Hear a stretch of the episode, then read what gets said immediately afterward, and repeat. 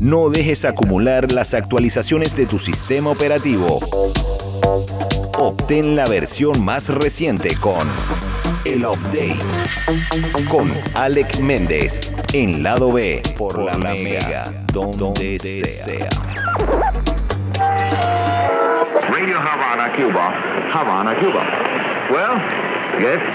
Buenos días, tengan todos ustedes, mis queridos radioyentes. Hola, amigos. Presentamos este programa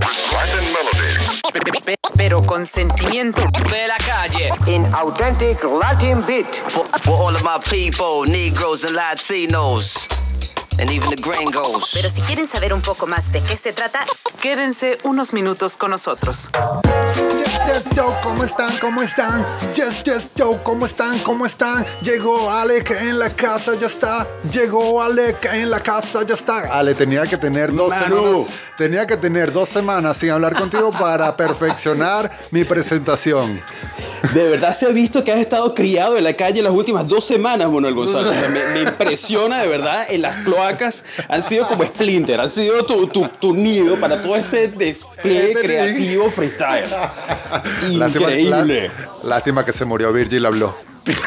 Sí, sí, sí, no, pero sí, pero, pero hubiera estado muy orgulloso si te acabo, si te escucha. Mira, es, es increíble, mano. La última vez, mira, la última vez que escuché tu voz fue conversando con Rodrigo Lazarte sobre los distintos lugares en donde podrías comprar una propiedad en el metaverso. Entonces decía, yo quiero comprar una propiedad en el metaverso que sea en el country, no en La Vega. y yo dije, y yo dije, oye, vale, qué discriminatorio, vale. De hecho, de hecho, Rodrigo sacó una, una muy buena idea. Dijo que pueden haber tres Vegas al mismo tiempo. Y de hecho, que él quería comprar una casa en Caraballeda del metaverso. O sea, que él quería una- un apartamento de playa, cosa que yo estoy totalmente de acuerdo. Si yo no puedo tener una casa en la playa en la vida real, yo lo necesito tener en el metaverso. Por lo Yo, menos. yo sigo convencido que nosotros en Venezuela somos un beta del metaverso. O sea, somos la prueba, somos un experimento del metaverso y nos vamos a dar cuenta de eso y por eso hay tantos errores en la Matrix. Mira, ver, sí, mira, si aquí se puede pagar perro calientes con bitcoins, todo es posible. Esto es, mira, Oh. un caldo de cultivo. Esto, esto es ya Silicon Valley versión Ávila Valley. Se puede pagar perro calientes con bitcoins, pero no tienen vueltos con billetes. Exactamente, todo es una simulación, Manuel. Todo es una simulación. ¿Cómo estás, Alex? Bienvenido al update una vez más. Muy fino Estoy- escucharte y conversar contigo otra vez. Estoy muy contento, Manu, porque a pesar de que me dejaste en buenas manos con Rodrigo, esta semana tenemos unos temas que son tan específicos que, mira, nada más nosotros podemos lanzarnos un- una, una tesis sobre todo lo que ha sucedido estas últimas que 48 horas con respecto a, a estos eh, acontecimientos que, que abarcan, mira, desde Virgil, abarcan desde el estreno de Hawkeye, desde la confirmación de que vamos a tener más Spider-Man, o sea, hay muchísimas cosas por hablar. No, y ni hablar, y ni hablar de lo que es el Omicron. El Omicron, Dios mío, cuando todo, cuando todo el mundo pensaba que se había ido, ya vuelve, ya esto... eh, Ome- Omicron, que tiene nombre, la- o sea, la nueva variante del coronavirus tiene nombre de banda metalera de Noruega. Omicron. Absolutamente. De, de hecho, a- a- yo me voy a ir un poco más nerd y yo creo que se parece como un Transformer, ¿sabes? Como el primo lejano de Megatron, es el Omicron. O sea, es- es- hay, algo, hay algo ahí que no me cuadra. Robots, Terminator, fin del mundo. Mira, aquí está pasando algo, mano. Yo estoy comenzando a pensar que los que dicen que es un chip que no va a meter por la vacuna es verdad, porque pareciera ser que son actualizaciones del software lo que vienen con las vacunas. Entonces ya Pfizer y que bueno, tú eres 3.0 o 2.0. No, soy vacuna 2.0. Ah, bueno, cuando sea 3.0 puedes pasar. Estás, desactualizado, pana. Ponte, ponte el parche, por favor. Pero de hecho, ponte el parche. Ponte el parche, total. Es que, total. de hecho, fíjate que, mira, eh, yo creo que, y tú sabes que eso es algo que, que- que nuestro público ansía todas los- las semanas, son las teorías de la conspiración. Y mira, aparece esta variante nueva, aparece el metaverso, hay algo raro ahí. el, Bitcoin, el Bitcoin baja.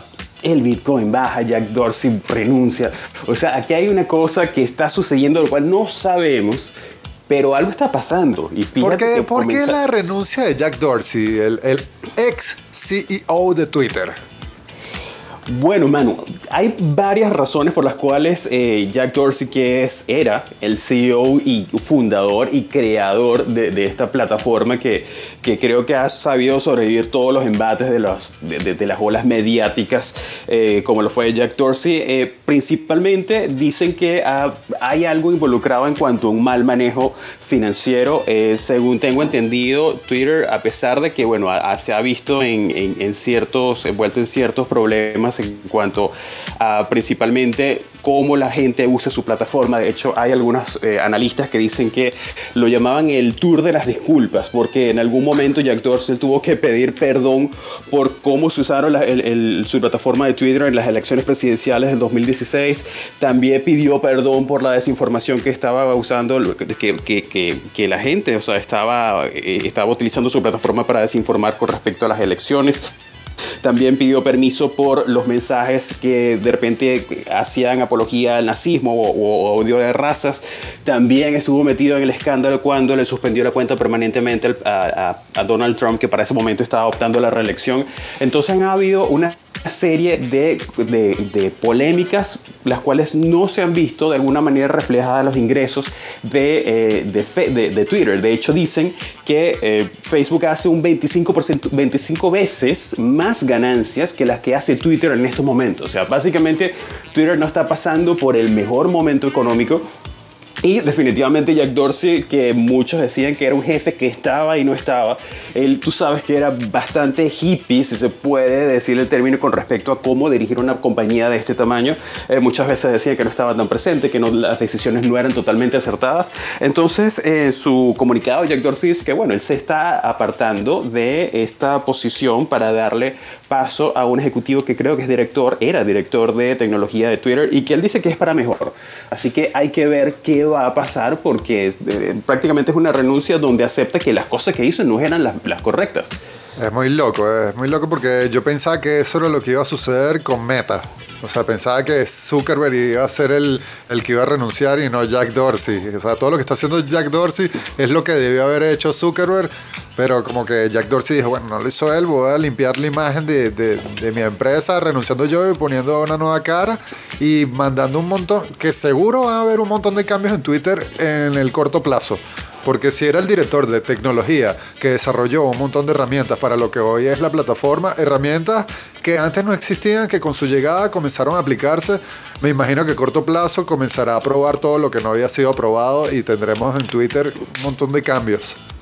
Sí, absolutamente, hermano. Y yo te digo, o sea, mi, mi, mi, red favorita desde que yo estoy hace 15 años siempre ha sido Twitter, porque primero, eh, la libertad que hay en Twitter es invidiable. No la vas a encontrar en TikTok, no la vas a encontrar en, Instagram. Siempre ha sido como un espacio donde eh, la misma comunidad ha, ha, inventado, ha establecido ciertos códigos de honor, si se quiere, donde tú puedes decir lo que sea, pero lo puedes decir sin herir a las otras personas. Ha sido una ventana bastante eh, abierta con respecto a las opiniones que puede tener la gente. Sin embargo, no creo que se haya sabido monetizar muy bien. De hecho, han habido algunos eh, adelantos, algunos primeros pasos para eh, tratar de hacer esta plataforma mucho más monetizable. Eh, recordemos que hace poco también Twitter anunció que van a, implementar una nueva funcionalidad que le puedes dar una especie de propina a los creadores que puedan estar en Twitter, también implementar los spaces que son como una especie de mini clubhouse que está metido dentro de la plataforma, eh, los estados que también los eliminaron hace un par de meses, que, que fue como una especie de experimento.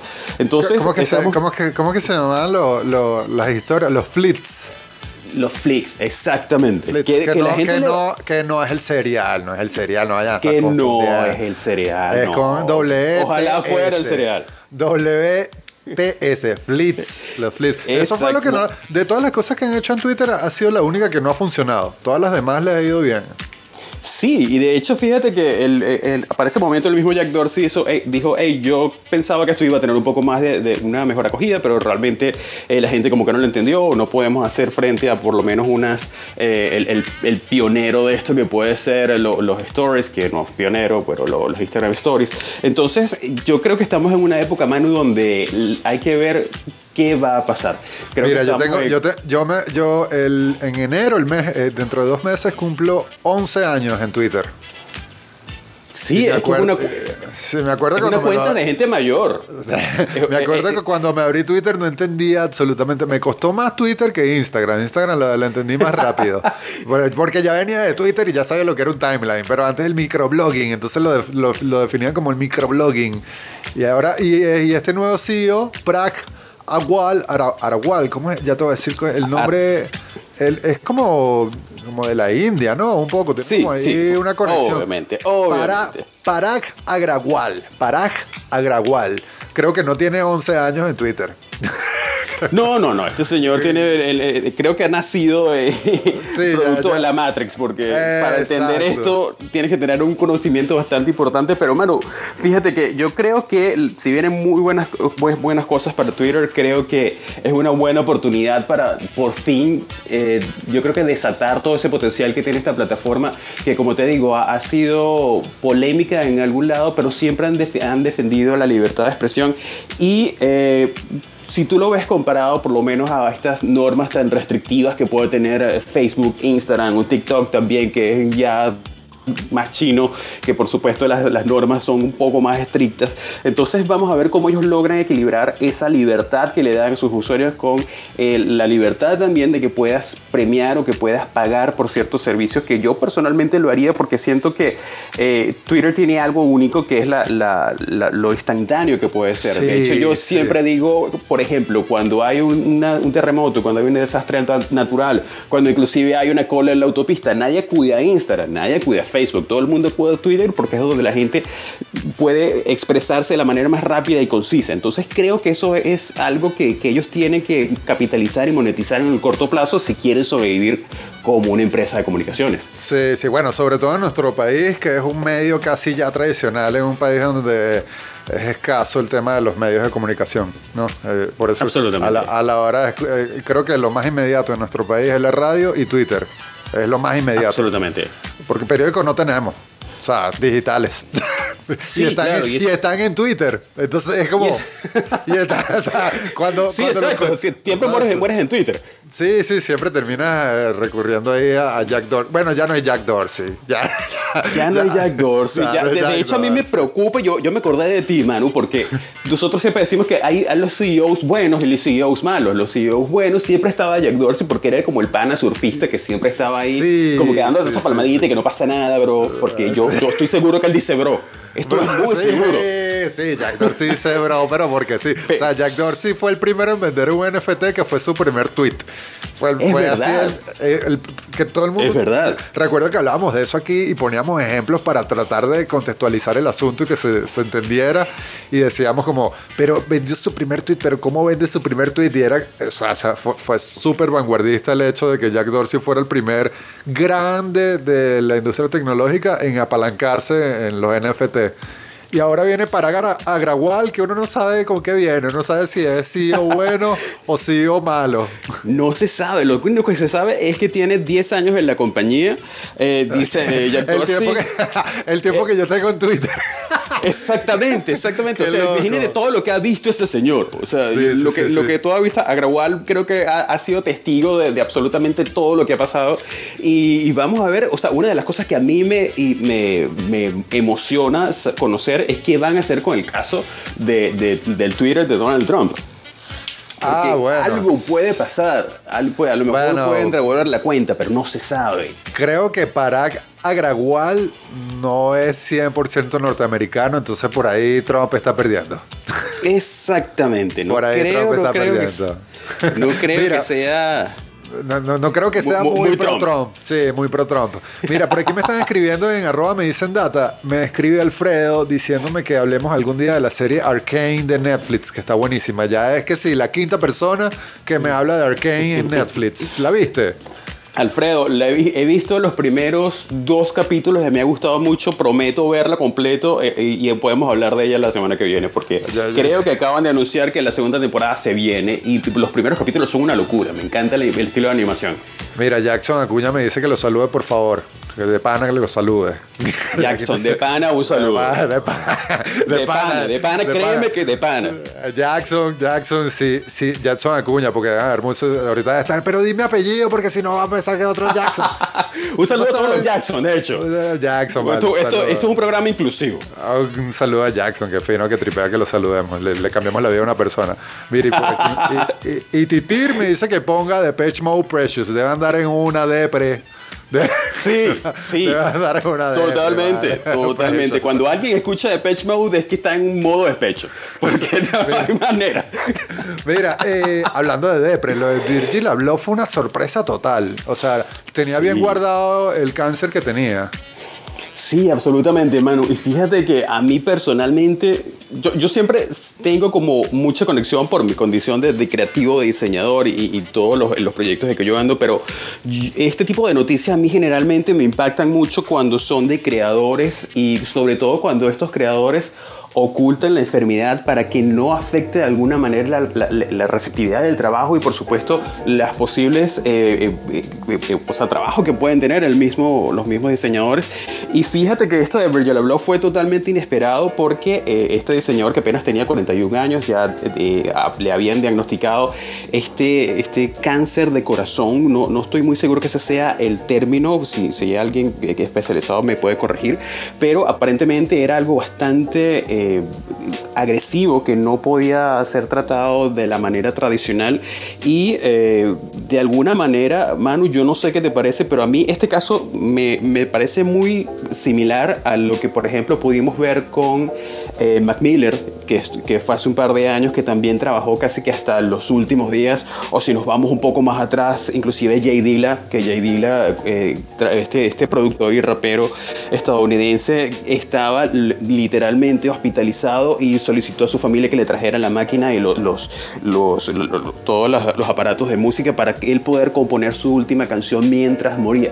Entonces, eh, estamos viendo cómo eh, personalmente yo creo que este legado de, de Virgil más allá de su impacto eh, a nivel pop, porque él era un diseñador de moda y también era una celebridad, también era un influencer, era el mejor amigo de todos.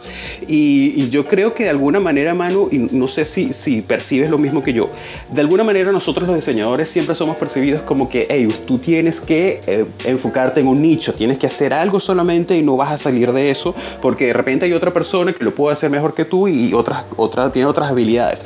Y si hay algo que demostró Virgil habló es que si eres un diseñador y un creativo tienes que hacerlo de manera integral y darle soluciones al cliente, porque si, si hacemos un poco de memoria, Virgil eh, comenzó su carrera cuando el manager, el activo manager de Kanye, estaba en búsqueda de un diseñador, fue a una tienda y preguntó, hey, ¿tú tienes algún diseñador? Pero fue así como que si yo voy al, abasto de la esquina y pregunto si tienen un diseñador.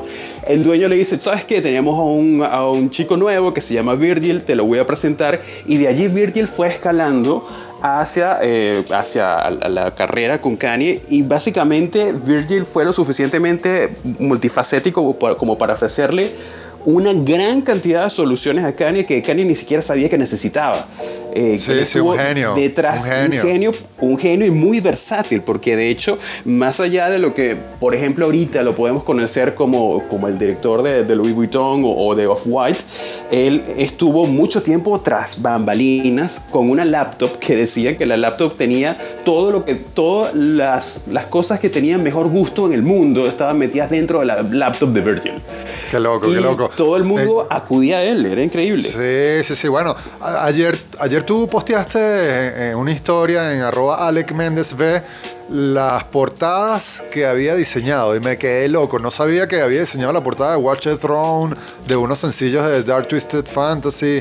O sea, portadas que yo considero icónicas dentro del hip hop fueron diseñadas por Virgil Abloh que falleció siendo director creativo de Louis Vuitton. O sea, de hacer portadas de discos de hip hop a ser director creativo de Louis Vuitton. Y entre todo eso, productor de un montón de canciones, remezcló un montón de temas, trabajó DJ. con... di- sí, DJ también, trabajó con DJs de música techno como Voice Noise, tiene un boiler room. En Los Ángeles, que ahí ves cómo pone desde house music. Enrumbadísimo ese boiler Sí, pone desde, o sea, mezcla techno con hip hop y te pone disco music, bueno, ponía disco music.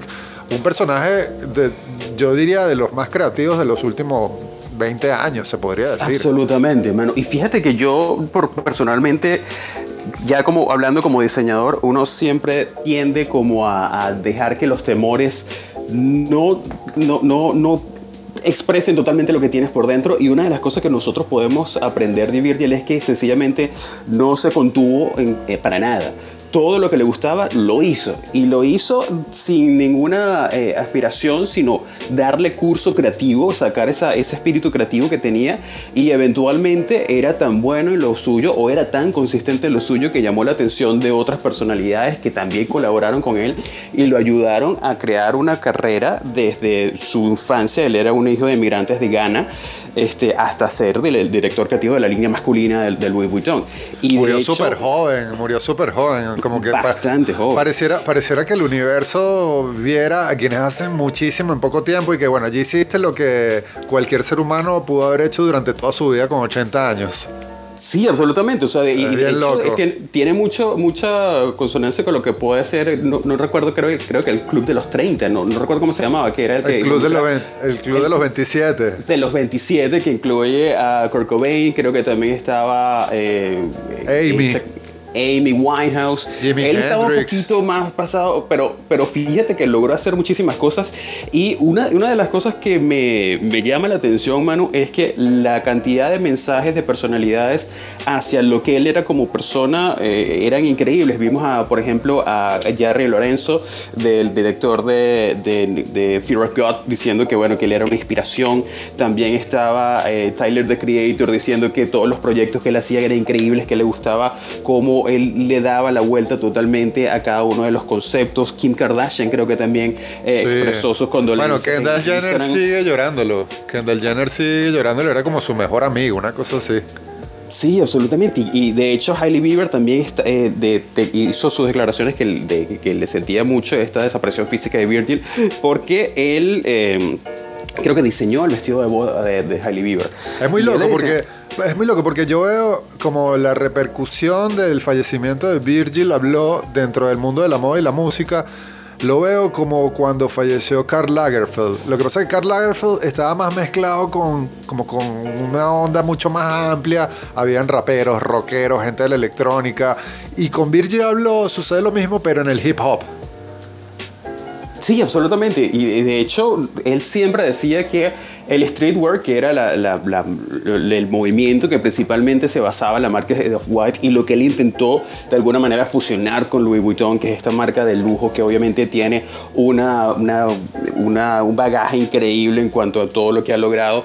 Él siempre decía que él, creció en un ambiente de calle, en un ambiente de grafite, de hip hop, de skateboard, y que él era muy fiel a sus raíces. Entonces, eso se vio, por ejemplo, el- a partir de, la, de, de su nombramiento como director creativo de la línea masculina del Louis Vuitton en marzo del 2018. Se vio, y no sé si recuerdas ese primer eh, desfile que él tuvo en París, que tenía una especie de runway de, de arcoíris, una cosa increíble, donde él de alguna manera reinterpretó muchas piezas icónicas, como por ejemplo los bolsos de Louis Vuitton con el monograma. Él les colocó estas cadenas que eran como plásticas de naranja, que eran muy vistosas, eran muy brillantes. Era como Eh, una también- mezcla, eh, era como, o sea, lo que hacía Virgil habló en la moda era como una mezcla de, de la cultura del hip hop en la calle con un poco como esa irreverencia de Banksy, ¿no? Que era como que eh, ponquea, era full ponqueto también, ¿no? Como que ponqueaba, las piezas las ponqueaba así como si las hubiese grafiteado. Había la maleta más famosa que tiene, decía gigante fake, como falso, y era como comprar una maleta de Louis Vuitton grandísima que decía falso, y era todo contracultura, transgresor, de cierta forma.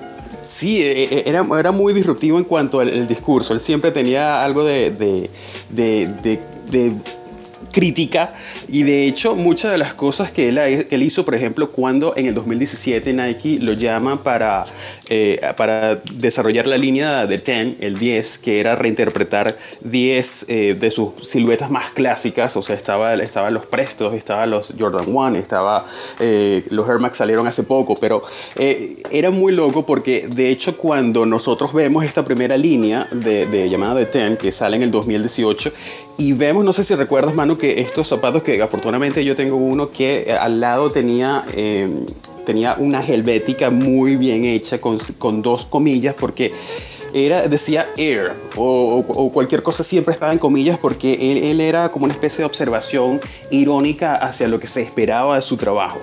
Entonces, eh, él fue bastante prolífico. De hecho, estaba leyendo esta mañana que eh, Virgil comenzó haciendo, una vez que él se gradúa de ingeniería industrial, que era una cosa súper loca que no mucha gente sabía, eh, él termina un máster en arquitectura y empieza a diseñar y, envía los diseños a, a Nike. Y Nike le responde como, pana, ¿qué estás haciendo? Nosotros no estamos buscando diseñadores, deja de escribirnos.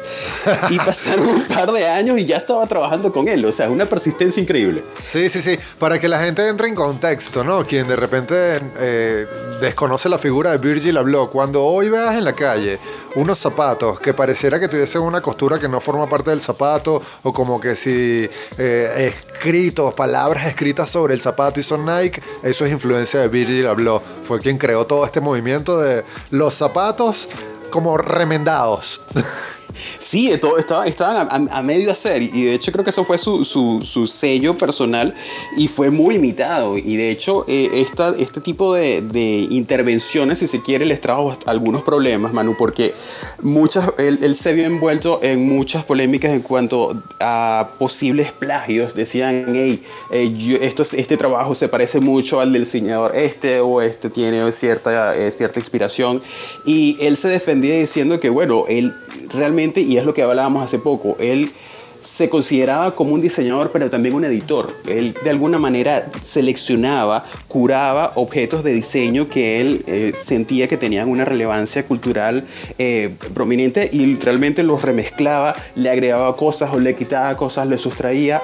Eh, de hecho, creo que él hizo una colaboración hace no sé si fue el año pasado o el año antepasado, con eh, Mercedes-Benz, donde agarró una camioneta Mercedes-Benz increíble y la pintó de blanco como si literal lo hubieras agarrado como una bolsa de té, lo hubieras colocado en un pote de pintura. No hay, eh, me encantan estas estas descripciones. Espero que la gente me esté entendiendo. Pero es como una bolsa de té. Ustedes agarran una camioneta, la convierten en una bolsa de té y la meten en una taza. Exactamente. Públicalo, públicalo en arroba Alex Méndez para que la gente tenga una idea. Públicalo por allí. Sí, por, por favor, por favor, pero agarró esta camioneta, le puso unos cauchos demasiado grandes y le convirtió en una especie de, de juguete. Entonces él siempre remezclaba, siempre daba como un paso más allá. Y creo que la influencia cultural de Virgil va a quedar por años, porque definitivamente el trabajo que hizo y las bases que dejó, porque de hecho no sé si recuerdas Manu que hace un par de semanas nosotros hablábamos de que el, el grupo Louis Vuitton eh, había comprado parte de la, la mayoría de las accionarias de Off-White. Entonces me imagino que eso también tuvo que ver algo con las últimas decisiones eh, corporativas que hizo Virgin, obviamente para salvaguardar su, su marca de, de, de, Off-White y darle un curso creativo. O sea, de verdad que creo que él hizo todo lo que tenía que hacer. De hecho, todavía hay lanzamientos relacionados con Off-White y con Louis Vuitton, con Virgil. El, creo que el lunes va a haber la presentación de la última colección que hizo Así que bueno, vamos a esperar que, vamos a ver ese, en esta última presentación del Louis Vuitton. Mira, mira, Ale, que estamos hablando mucho de hip hop y te quiero presentar una canción, pero la canción que te voy a presentar para que la escuches es de Acapela. Fue la última canción que interpretó en el Liberty Fest, pero lo vamos a escuchar luego publicidad y seguimos con el update. Venga. Un DJ que da las noticias, un locutor que mezcla canciones.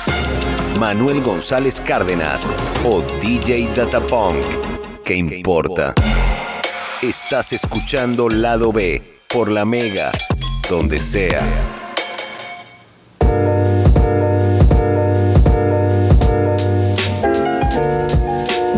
Hey yo, ¿qué pasó? What's up, Alec? How you Con el flow en la punta de la lengua. Mira, conocí, Mejor que a, a Wi- capela. co- No conocí, tanto, pero bueno. conocí a Willy DeVille y lo primero que me dijo fue, eres un Pokémon difícil de atrapar y eres un Pokémon de la misma especie de mi brother Alec Méndez. Y me contó la historia. Sí, sí, me dijo, tú y Alec son esos Pokémones que son más peludos de atrapar. Y yo, ¿qué? ¿Tú conoces a Alec? Y me dice, claro, Alec y yo somos grandes amigos, no sé qué, cuando quiera me llama. ¿Qué personaje Willy Qué DeVille? brutal. Willy es una mente creativa increíble. Y bueno, yo personalmente admiro la cantidad de música que ha sacado eh, en solitario y en, en- en conjunto durante el año. Eh, Es una. Sí. eh, Es, o sea, me atrevería a decir que tiene un ritmo parecido a, a los, a, los a, a gente con mucho mayor. eh, Presupuesto. eh, conexiones y presupuesto como Bad Bunny o, o Sí, J Balvin. sí. Él saca casi que dos temas al mes. Y todos son increíbles. Mira qué loco, eh, comienza gira. Entonces la gira comienza en San Cristóbal y de San Cristóbal se va a Barcelona, España. Y de Barcelona, España a Berlín. Y ahí sigue la gira. Es como un personaje. Caraballeda. Sí, aquí, de Berlín a Caraballeda y de, Cara- de Caraballeda a Estambul. Vamos a escuchar un tema de, mira, de- vamos a escuchar un tema que te quiero presentar, un tema que te quiero presentar que escuché el fin de semana en el Festival Liberty Fest y hablando de Virgil habló de Willy DeVille, nos gusta a los dos el hip hop, se llama Amor y es de acapela. Vaya ahí para que lo escuches, Alec. Venga. Uh.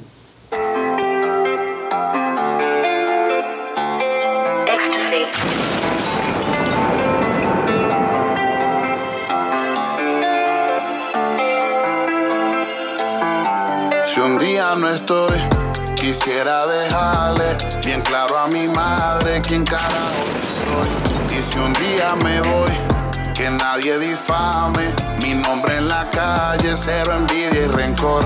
Lo que quiero es amor. En el cielo no hay money, no quiero nada de valor. Lo que quiero es amor. Lo que quiero es amor, lo que quiero es amor. Que me recuerden como lo que fui, el mejor, claro que sí. Todos los panas en donde crecí, todas las salas donde amanecí. Digan cosas buenas cuando hablen de mí. Mis amigos y panas reales que tuvieron cuando pasé hambre. De por vida les agradecí lo que tuvieron cuando empecé. Cuando no había nada y me tuvieron fe. Nunca me juzgaron mi forma de ser. Ahora estoy ganado, así que lléguense. Con lo mío voy a vacilar. A todo el que me brindó su amistad. A mi hermana y también a mi mamá. Por ustedes fue que me forcé. Si un día no estoy, quisiera dejarle bien claro a mi madre quién ca- Y si un día me voy, que nadie difame mi nombre en la calle, cero envidia y rencor. Lo que quiero es amor. En el cielo no hay money, no quiero nada de valor. Lo que quiero es amor. Lo que quiero es amor, lo que quiero es amor. Lo tengo todo, tengo salud. Tuve la dicha de esta virtud. Tengo el amor de mi gente y mi crew. Que vale más que un millón en YouTube, ni un millón en el Spotify. Ningún premio ni una nómina. Vale más que la familia y una relación bien sólida. Cuando era chamo pensaba que todo en la vida giraba en torno al money. Luego que tuve a mi hijo aprendí que el amor verdadero no vale millones. Los años no pasan en vano. Al final es para el hueco que vamos. No te guardes un te amo, porque luego te arrepentirás. Si un día no estoy, quisiera dejarle bien claro a mi madre quién y si un día me voy, que nadie difame mi nombre en la calle, cero envidia y rencor. Lo que quiero es amor. En el cielo no hay money, no quiero nada de valor. Lo que quiero es amor. Lo que quiero es amor. Lo que quiero es amor. Si un día no estoy, quisiera dejarle bien claro a mi madre un Esta es la parte gospel, Ale. Todos aplaudiendo, Ale, que esta es la parte gospel. A ver, a ver, a ver, a ver. A ver, todos, todos con la mano arriba. Lo que quiero es amor. La bata, la bata. En el cielo no hay money, no quiero Yo lo que necesito es amor, comprensión y ternura. Lo que quiero es amor. Lo que quiero es amor. No, quería, quería presentarte esa canción y compartirla. Hoy los martes siempre. monstruo, Sí, los martes. esa- con esa canción terminó el show a capela. Un show que comenzó súper pesado que le decía al público, yo sé que aquí hay gente mayor y que están todos horrorizados con lo que estoy cantando, pero en la radio se escuchan cosas peores, digo, oye, es verdad. Eso es terminó con- verdad, y eso terminó, es verdad. y, y luego un show que comenzó pesado, se transformó funky, terminó con esta canción y todo el mundo como que, wow, o sea, fue un highlight del, del festival este fin de semana. Mira, el Yo highlight, que- de- el, el highlight de Marvel.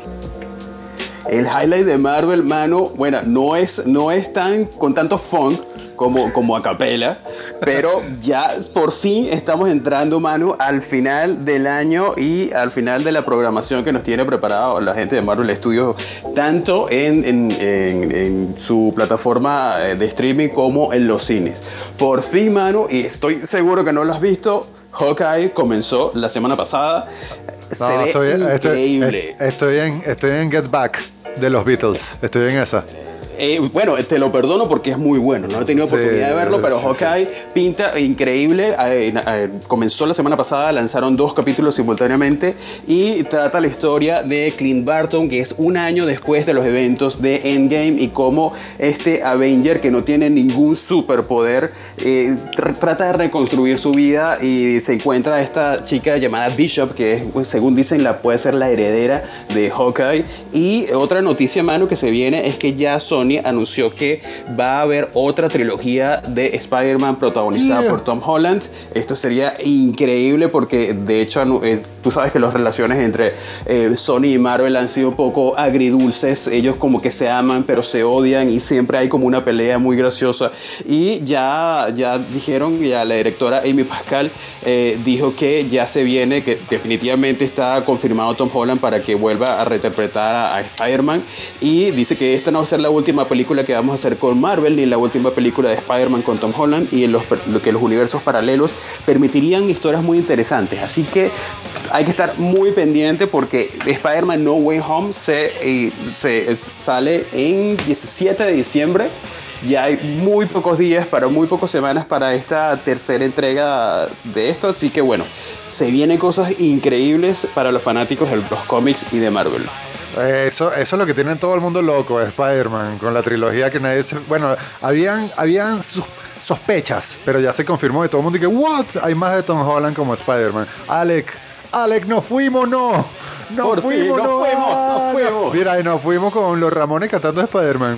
Mira cómo termina, mira cómo termina. clásico. ¡Súbele, Raymond!